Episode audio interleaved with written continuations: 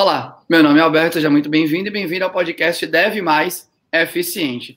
Nesse podcast eu entrevisto pessoas que já fizeram a jornada Deve Eficiente comigo e elas vêm aqui para contar um pouco da sua experiência, de como foi, o que elas acharam e tudo mais.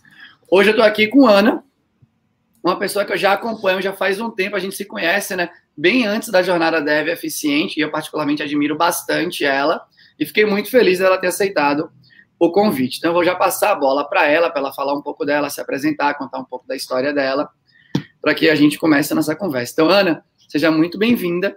E agora, conta um pouco aí, né, da sua história como dev, engenheira, e de onde você está hoje, né, até onde você está hoje e tudo mais. Beleza. Uh, obrigada, Alberto. É, feliz em estar aqui também. Então, meu nome é Ana, ou Ana Luísa, para quem. Minha mãe, quando tá brava comigo.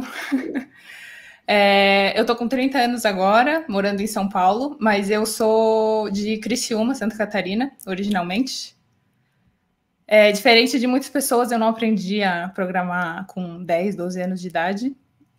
Mas eu mexi ali no, no front page, Dreamweaver, Flash, durante a minha adolescência, mas nunca me liguei que, que aquilo ali podia ser de fato uma profissão. Então, na época do vestibular, eu fui fazer relações internacionais, tipo, nada a ver. e não precisou de mais de um semestre para eu perceber que eu estava no lugar errado. Daí, estava meio perdidaça, meu pai estava de cara comigo, que eu passei no vestibular e queria largar fui fazer uma orientação profissional e me falaram, me deram assim três cursos que, que se encaixaram no meu perfil, que era sistemas de informação, é, engenharia mecatrônica e biotecnologia. Então fui fazer sistemas de informação, estudei lá na na PUC do Rio Grande do Sul e foi na faculdade que eu aprendi a programar assim oficialmente, uma linguagem de programação assim que não fosse HTML. E comecei com Java desde o começo, então tem um apego, um carinho especial aí. E durante a faculdade a gente viu as tecnologias como servlets, JSP, JPA, padrões de projeto e bancos de dados relacionais. E o meu primeiro contato com Spring, se não me engano, foi no meu TCC, que eu usei o Spring Brew. E não sei se o Alberto lembra. É, a ideia era. a ideia era, tipo, fazer o Rapid Application Development, né? Então ele gerava aquele código boilerplate, a estrutura do projeto via linha de comando. E me lembrava muito do Rails, que eu conheci no meio da faculdade também, e tinha, tipo, me encantado. Então, foi meu primeiro contato com, com o Spring mesmo. Durante a faculdade eu fiz uns. Eu tô voltando bem atrás mesmo. Pode, pode ficar tranquila, pode contar. Eu tô ficando interessante, por sinal, já, já tenho coisas para falar. Eu fiz uns. Eu não, não estagiei em nenhuma empresa mesmo, eu estagiei nos projetos de pesquisa que a PUC tinha em parceria com empresas tipo a Dell, HP, e fiz iniciação científica. Então, nesses, nesses estágios, nessas bolsas de C, eu fiz de tudo um pouco. Trabalhei com iteração humano-computador, teste de carga e, por último, com desenvolvimento Android. Então, experimentei bastante coisa. E terminando a faculdade, em vez de trabalhar, eu fui fazer um mestrado. Fui fazer um mestrado em ciência da computação agora, que eu tinha me formado em sistemas de informação.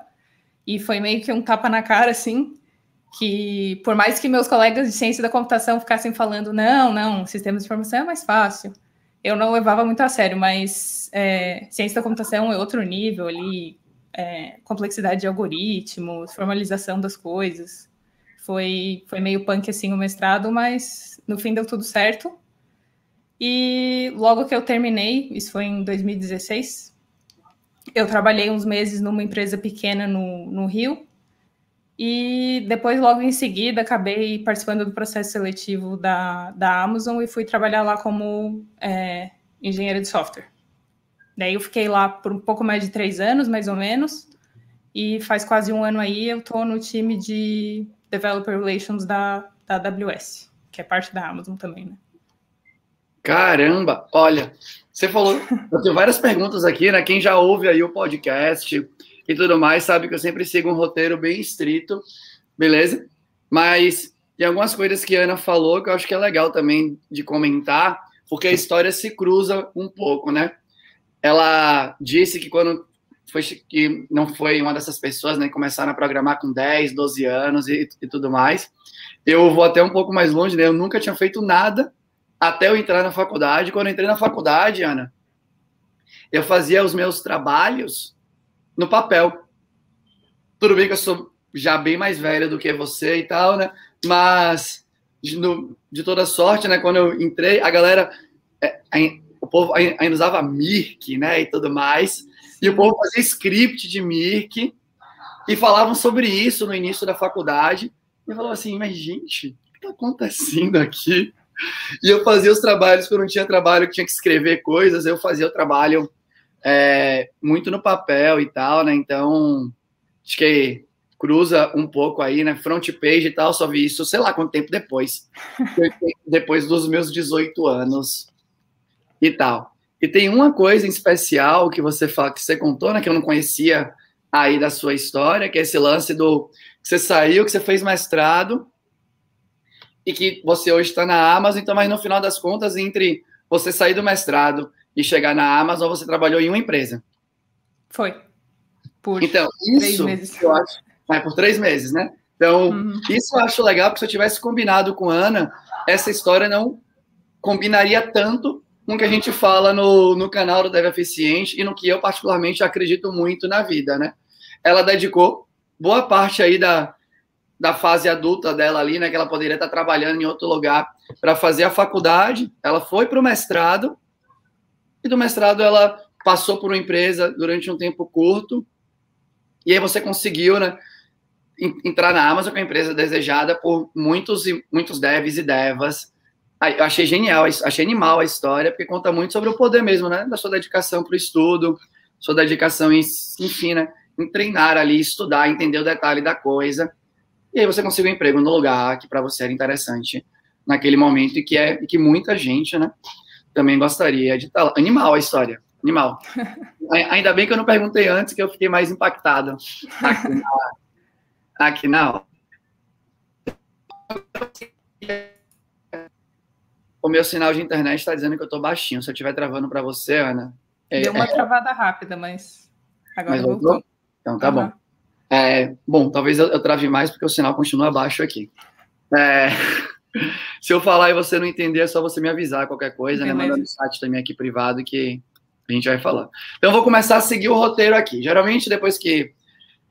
Agora que a Ana se apresentou, né? Minha primeira pergunta aí para ela é para ela contar um pouco aí da história de como, que, como foi que ela conheceu a jornada Dev Eficiente, né? Como foi aí o lance de me conhecer, ou conhecer o canal do YouTube, como foi, qual foi a trajetória para você conhecer a jornada Dev Eficiente? Rola você contar um pouco para gente? Sim, acho que também não foi muito linear aí, mas é, se não me engano, começou, eu comecei ouvindo o podcast, podcast do Hipsters, daí devo ter seguido a Kaelon no, no Twitter, e em abril de 2019 vocês fizeram um meetup lá sobre autoeficácia com Alberto e com Jefferson.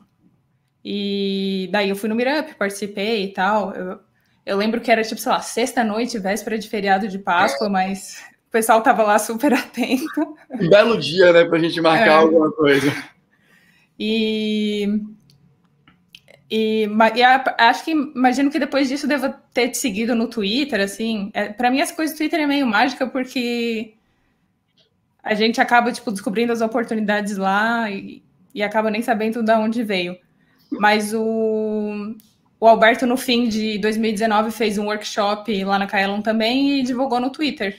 E tinha um número específico de vagas, por sorte eu estava olhando lá e me inscrevi. E era um workshop no sábado, meio que o dia inteiro, né? E a ideia do workshop é muito parecida com a ideia da jornada, né? E foi super legal, porque a gente ficou codando, né? Cada pessoa ficava 10 minutos lá no teclado e e o Alberto ficava dando instruções e tal, e tinha aquela coisa de, tipo, uma certa pressão, assim. Mas, nossa, foi super divertido, eu acho que todo mundo gostou. E, e, é um pouco a vibe do que a gente faz na jornada também.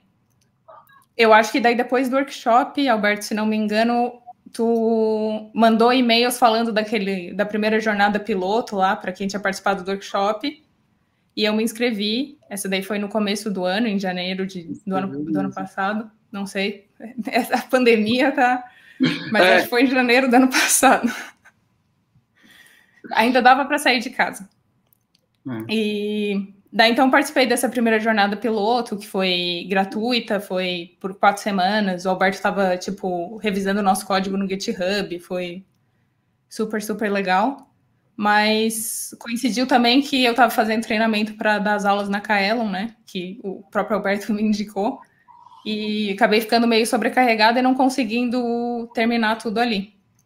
Então, Daí eu pensei assim, na próxima oportunidade eu vou tentar fazer de novo. Então, quando lançou oficialmente aí em julho do ano passado, eu tinha certeza que eu queria fazer. Não, não foi uma decisão muito assim. Não precisei pensar muito. Entendi, legal demais. Eu, eu, eu tinha esquecido, né, que você também tinha participado, que você tinha participado um pouco do, do projeto ali, que era o projeto piloto. E uma coisa Sim. curiosa do workshop, gente, para você que está ouvindo, depois do workshop lá na Kaelon, né? Então, para quem não entende aí, talvez não, não, entenda a referência, a Kaelon e a Alura, né? Hoje é Grupo Alura. Aí eles têm. A, a Alura é uma das escolas online de tecnologia mais famosas do país. E eu trabalhei lá por 10 anos antes de trabalhar hoje na ZUP, né? E também tocar o dev eficiente. E tem uma coisa que é legal de quando eu fiz esse workshop, eu nunca vou esquecer, porque foi um sinal muito positivo para mim. Quando eu passei a avaliação, Ana me deu tipo uma bronca, falando assim: olha, foi muito legal, eu não entendi porque você fez isso daqui de graça, porque com certeza as pessoas poderiam ter pago por esse troço aqui que você fez. É verdade, eu tinha esquecido dessa. Mas é assim, porque a gente ficou lá o dia inteiro tu super passou conhecimento pra gente, teve toda uma estrutura muito muito legal assim pra gente se desenvolver e realmente no meu feedback eu falei que eu tinha certeza que eu e outras pessoas pagariam por aquilo. Não, foi muito legal. E, e você cita também o meetup, né, da alta eficácia, esse é legal para quem tá para quem está para quem tá escutando, né? Alta eficácia é uma teoria da psicologia e uma teoria que guia muito a minha vida, né? Tudo que eu encosto hoje em dia, muitas das coisas que eu falo no canal Dev Eficiente, né? muito da tese por trás da jornada Dev Eficiente é isso, né? De tentar. O cachorro tá latindo, tá, gente? Não sei se vocês estão ouvindo por aí, mas ele vai, ele vai sair no podcast, só para deixar claro. E, e legal saber que começou ali, né? Porque é uma coisa que acompanha, me acompanha já faz bastante, quando falo bastante tempo, né? Sei lá, faz três anos aí, dois anos e meio, três anos, e ela permeia tudo que eu encosto, né? Toda a, uma parte importante da tese do meu trabalho é que se as pessoas se sentem capazes, elas podem sair do outro lado e a alta eficácia fala disso. Enfim, é né, legal demais que a gente se conhecia ali e se conhecia também e Jefferson lá palestrando sobre aprendizagem, né, um monstro daquele, falando sobre sobre como aprender e tudo mais. Ele foi um bom meetup. Eu tinha uma terceira pergunta, mas pra, não me parece que vai fazer sentido aqui, né? Que era o que pesou na hora de decidir para contratar a jornada? Você já estava meio com a mente trabalhada, que você que, que quando abrisse a oportunidade você ia. Mas. É, mas. Uh, se teve mais alguma coisa, eu acho que foi essa junção de coisas, né? Workshop, aquela primeira jornada piloto, e naquela primeira jornada piloto, tu estava colocando os vídeos no YouTube, nos mandando os links. E daí eu acho que a partir daí eu comecei a te seguir no YouTube, e daí tu começou a publicar mais coisa. E acho que foi assim. É, construindo ali uma, uma não sei, uma base do, do teu trabalho e, e todos os vídeos que tu publica no YouTube até hoje, eu nem sei como é que consegue publicar tanto conteúdo. É, é tudo muito muito bom, assim. Eu acho que mesmo só se, se alguém for só acompanhar por lá, já consegue tirar muita coisa. Então, acho que eu tinha bastante evidência, né, do, do que tu era capaz de entregar e do que eu iria aprender na, na jornada. Então, foi foi uma decisão tranquila, assim. Eu acho que o preço é relativamente acessível para a maioria das pessoas que trabalham na nossa área também. E, e acho que é justo também, é o teu trabalho, né? Eu dei a bronca porque eu fiquei impressionada que estava fazendo várias coisas, workshop, revisando código no GitHub, tudo isso, assim, só da bondade do coração. E. Mas é isso, acho que foi uma decisão relativamente fácil. Eu não sou a pessoa louca dos cursos, então também não, não é tipo, ah, vou fazendo qualquer coisa, mas acho que nesse aí tinha bastante insumos para essa escolha. Não, acho que é legal demais. Eu confesso para quem está para quem tá ouvindo, né, que eu acho que com o design do, do, treinamento, né, da jornada e mesmo lá do workshop, foi sempre esse lance de tentar acomodar níveis diferentes. Eu fico mais do que feliz, né, de perceber que tem na última jornada tinha gente que estava o, o, público em geral da jornada, né, é uma é pessoa que já se sente pronta para trabalhar ou que já está trabalhando e é, é independente do nível dela dentro do trabalho. Eu acho muito legal aí, como as, as pecinhas do Lego foram se juntando aí na sua mente. Né? Acho que esse é um processo que acontece para a maioria das pessoas. Né? O processo de compra, em geral, principalmente de ensino, né, de estudo e tal, ele vai se formando. Eu acho que você usou a palavra certa, né? De alguma forma, teve ali evidências do meu trabalho que pesaram, que pesaram para você. E aí, bom, você chegou, né? Agora eu vou aqui para minha quarta pergunta, que é: você chegou e você entrou lá na jornada que era online, diferente do modelo inicial e tal. E a pergunta que eu tenho para fazer para você, Ana, é que o, o, design, né, o jeito que eu estruturei ali a jornada, né, o jeito que as coisas são apresentadas, o, jeito que os, as, as atividades são apresentadas, é um tiquinho diferente, pelo menos na minha opinião, né, do que geralmente a gente vê por aí. E eu queria saber o que, é que você achou de mais interessante ali, né?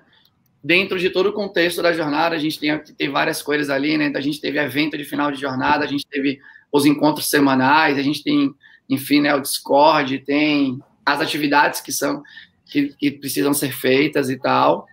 E o que é que você achou, né? as coisas que você mais achou interessante, que você mais aproveitou, enfim? Um, eu acho que começando por aquele conteúdo lá com as dicas de como estudar melhor, né? Acho que isso é fundamental. E na nossa área, às vezes, a gente acaba ficando muito ansioso e querendo aprender tudo ao mesmo tempo. E achei que aquelas dicas que tu deu naquele primeiro módulo de ah, foca em uma coisa, e até enxergar as coisas a longo prazo, né? Se tu focar em uma coisa por um ano, em cinco anos vai ter adquirido muito conhecimento em cinco coisas diferentes. Acho que isso é bem legal, importante, né? Na hora de começar o, o curso. Acho que ali a, troca de experiência também entre a comunidade que, que, que vem se construindo ao redor das jornadas, né? Então, ali no Discord e e, e até mesmo um acesso fácil que a gente acaba tendo para trocar uma ideia contigo, né? Na, nas lives semanais, então, tipo, tinha, sei lá, acho que dava, era mais de uma hora, né? A gente acaba ficando umas duas horas lá conversando facilmente. é, e, e o evento de encerramento que eu acho que foi muito legal, que eu não sei como é que tá sendo agora nas outras jornadas, né? Mas no nosso foi o Jefferson, o Anish o, e o Anderson é, apresentarem lá pra gente, que foi super legal, tipo, três pessoas muito, muito boas. E, e a parte final lá de, de codar junto com o pessoal, que, que é a mesma ideia do inicial lá do workshop, que, que é o treino mesmo, né? Como tu fala. Então, é a, é a parte do, do dev atleta. Eu acho que essa parte aí é fundamental. Legal demais. É, hoje, né, só para contar então, na primeira jornada que eu fiz online, teve um evento de encerramento e naquele evento teve palestra e teve dojo. Aí a ideia do dojo ganhou força, Ana, e a gente faz assim, a cada duas semanas na jornada, né, um período de seis semanas ali, a cada duas semanas a gente faz dojo. Ah, com todo legal. mundo pra lá. E aí na última jornada tinha gente fazendo o, o código, né, em Java, em Kotlin Aí tinha gente fazendo em PHP, em Scala, em Go. E aí tinha, por exemplo, Scala com Play, né? Era, não, era Scala com Play. Aí PHP tinha PHP com Symfony, PHP com Laravel ou outra coisa. E aí tinha Go com Goa. E aí tinha Kotlin com Spring. Tinha alguém de Java com Quarkus ou algo do gênero. Eu, ele, ou, ou pelo menos ele estava experimentando. E aí, como que acabou rolando? A cada duas semanas tinha Dojo de Java com Spring, tipo na segunda. Dojo, não, Dojo de Java com Spring, se eu não me engano, na terça. Dojo de Kotlin com Spring na quarta. E Dojo da Diversidade na quinta-feira, que vinha a galera. Então, o que não faltou foi dojo e timer rolando, e pressão e, e tudo mais. Tem, tem isso que a Ana falou, né, para você que está escutando. Eu, me, eu sou fissurado em esportes, completamente fissurado, amo de paixão, né? Todos os esportes em geral, e gosto muito de alguns. E o esporte me inspira muito, realmente, né? Esse lance do Dev Atleta que você trouxe, né? Um dos vídeos que eu coloquei no canal é muito da fonte que eu bebo aí para trazer para trazer né, o conhecimento através do, do canal, e, inclusive como eu faço no dia a dia, e por isso que eu digo né, que se a gente tivesse combinado não seria tão legal, que é o que você de alguma forma fez né, antes de antes de entrar na Amazon e depois de entrar na Amazon, pelo menos os contatos que eu tenho com você me parece muito claro o quanto você se dedica para ser a versão melhor sua regularmente aí, animal, animal, massa. Ó, Agora, indo mais para o lado técnico, Ana, a gente conversou até um pouco disso, né, no pré-começar a gravar e tal. Então, aqui eu vou expandir um pouco a pergunta, porque, como você falou que também você acompanha o canal e tudo mais, acho que dá para juntar, que é, tanto na jornada quanto no canal, né, eu apresento, sei lá, alguns ou diversos conceitos sob um ponto de vista aí que muitas vezes entra em conflito, né, com o que é praticado como padrão de mercado. E acho que daria para discorrer sobre várias coisas, na verdade, aí. E pelo menos antes aqui, né, você me disse que e isso, inclusive para você, você achou, né, um dos foi um dos pontos aí que de alguma forma chamou a sua atenção. Acho que ia ser legal se você pudesse falar, né, como foi para você ter esse contato, né, com vários conceitos aí, enfim, aí, maneiras de fazer as coisas que de alguma forma divergiam com outras maneiras de fazer a, a mesma coisa, né, de outras pessoas que você acompanhava. Sim, é, eu acho que essa essa parte técnica e que também combina com um lado mais soft também, é, para mim é o, é o, diferencial da jornada mesmo. Então tem fala muito da teoria da carga cognitiva e e a gente contar os pontos e, e ver o quão complexa que está uma classe em vez de tentar seguir normas do mercado que, que eu acho que se parar para pensar, a maioria das pessoas às vezes nem sabe por que está seguindo, né? Então, eu gostei assim, de ter uma forma mais objetiva de avaliar um código, saindo do, do achismo, da opinião, sabe? Dá para ter uma conversa mais assim, ah, a gente quer ter essa carga intrínseca aqui e e não fica assim, dependendo da opinião de cada desenvolvedor ou, ou, ou, qualquer coisa do, do gênero. Eu acho que esse lado mais objetivo, assim, um pouco mais de engenharia, às vezes falta um pouco para engenharia de software, que as coisas vão muito no, no feeling mesmo. Então, acho que é legal ter essas métricas e até mesmo tu conversa, né? Ah, aqui pode ser tipo nove pontos, mas se se acordar com o teu time que que tal coisa não vai contar ponto, ou que a gente vai querer ter mais ou menos. Então, ainda assim, tem uma certa liberdade, mas eu acho legal ter um, um, um padrão, assim, um nível que, que todo mundo entende e que segue e que entende que aquilo vai, vai facilitar o entendimento do código, vai facilitar o design do código e, e acaba tirando um pouco do lado de opiniões pessoais, né? Bom demais. Boa. Aí, então, acho que uma coisa que é legal de trazer, Ana puxou aí, né, o que naquela época, na primeira, é na primeira jornada ainda, eu acho que não tinha nome específico, né, mas na segunda jornada já tinha o nome aí do Cognitive Driven Development. Eu realmente, na verdade, quem pensou nesse nome especificamente nem fui eu, né, foi meu par de pesquisa que chama Vitor.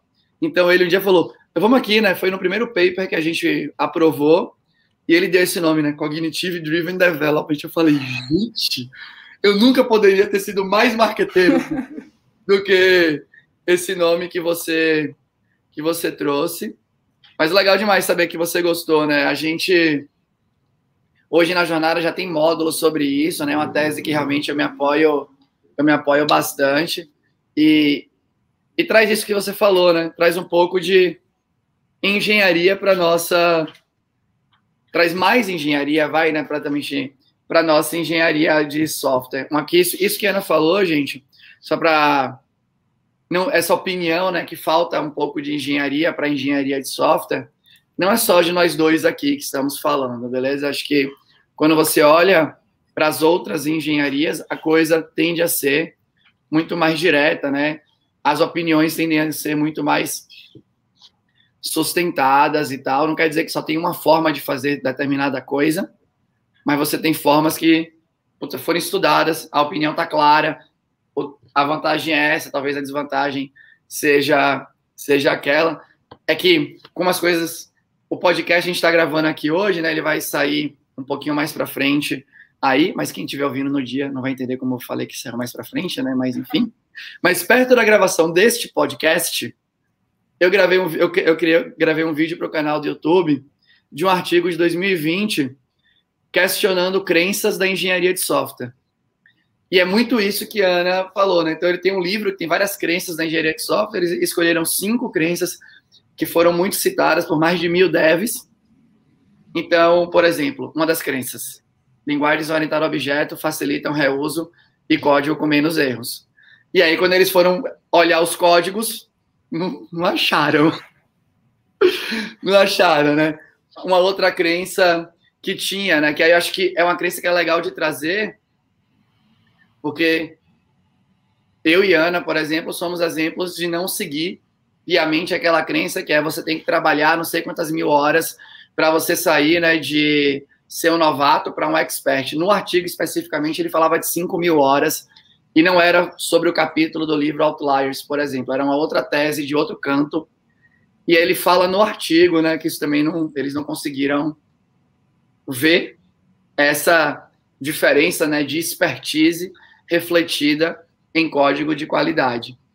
Então, acho que isso o CDD busca, bebe muito desse lado da ciência, aí, né? Literalmente inspirado na psicologia e tal, e massa saber que você curtiu tudo mais. É, eu tenho uma pergunta, mas eu não sei se faz sentido. Se, se não fizer sentido, Ana, você fala que não faz, ou se você, se você não, se não tiver resposta, não puder falar, ou algo do gênero. Mas uma pergunta que eu fiquei pensando aqui, né, que eu geralmente faço, quando a pessoa cita o CDD, né, é, cita que de, de, alguma forma aquilo foi interessante para ela e tal, eu sempre fico curioso para saber se ela chegou a tentar aplicar né, no trabalho, conversar com os colegas de trabalho e tudo mais, para saber como é que foi a reação, se fez sentido para as pessoas, se não fez sentido para as pessoas. Você chegou a ter esse momento dentro do seu trabalho, não teve? Ou tu conversou com outras pessoas sobre? Então, não cheguei a ter, não, que foi, na época da jornada, foi mais ou menos assim, quando eu estava fazendo essa transição de dev para developer advocate. Então, eu estou aplicando mais para mim, assim. Para mim foi muito bom porque eu me desprendi muito, assim, dessas crenças de que as coisas precisavam ser feitas de um jeito específico e... Ah, e é uma complicação. Eu lembro os primeiros projetos que eu comecei a trabalhar, tu ficava indo de interface para classe para classe e, e, não achava e, e era uma coisa relativamente simples, né? Ah, existe uma não sei uma necessidade antecipada de querer é, deixar as coisas genéricas que na maioria dos casos não se concretiza e e quando eu fui para o mercado, eu acabei ficando meio confusa com isso, assim. E, e as pessoas fazem só porque é uma prática, entende?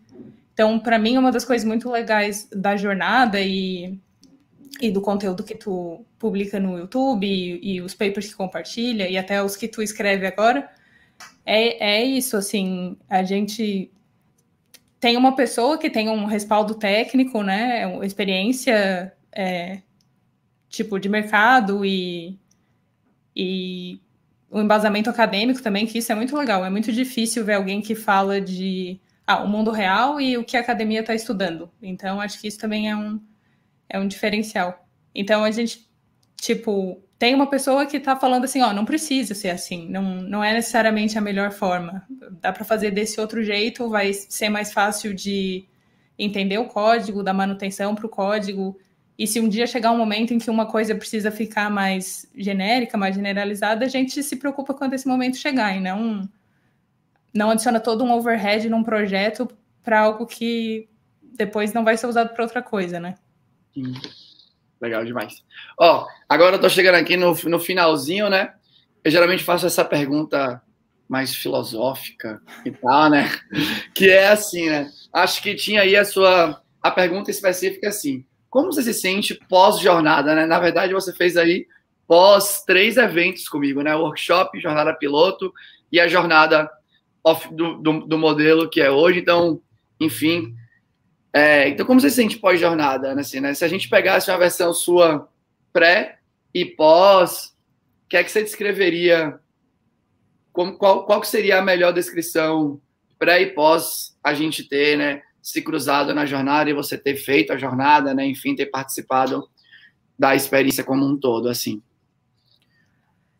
Olha, eu acho que a jornada me, me ajudou a dar confiança e adquirir as ferramentas para saber que, que eu consigo treinar código e melhorar código e, e tecnicamente sem necessariamente estar tá fazendo isso para o mercado, né? Agora que eu não estou mais trabalhando num time de desenvolvimento, não estou mais colocando software em produção, escalando software, a gente tem muito essa percepção de que a pessoa precisa estar tá fazendo isso para estar tá melhorando.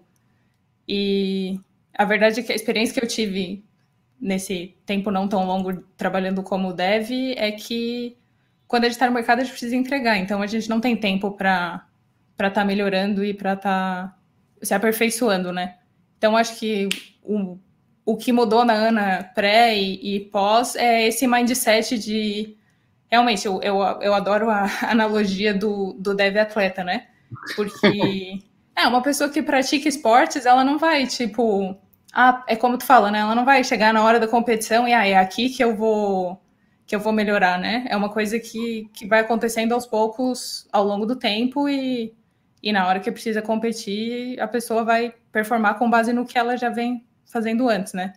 Então, acho que esse mindset fundamental, assim, e, e todas as, as teorias que tu referencia, eu sempre fico assim, ah, tipo, é, a, da alta eficácia, prática deliberada, aquele último vídeo que tu fez há umas duas semanas, eu achei incrível, eu vi os podcasts do cara e e faz todo sentido, né? Eu quero estar tá trabalhando em algo que está um pouco acima das minhas habilidades, nem abaixo para me deixar desmotivada e, e nem muito acima para me deixar desmotivada também, achar que eu não vou conseguir, né?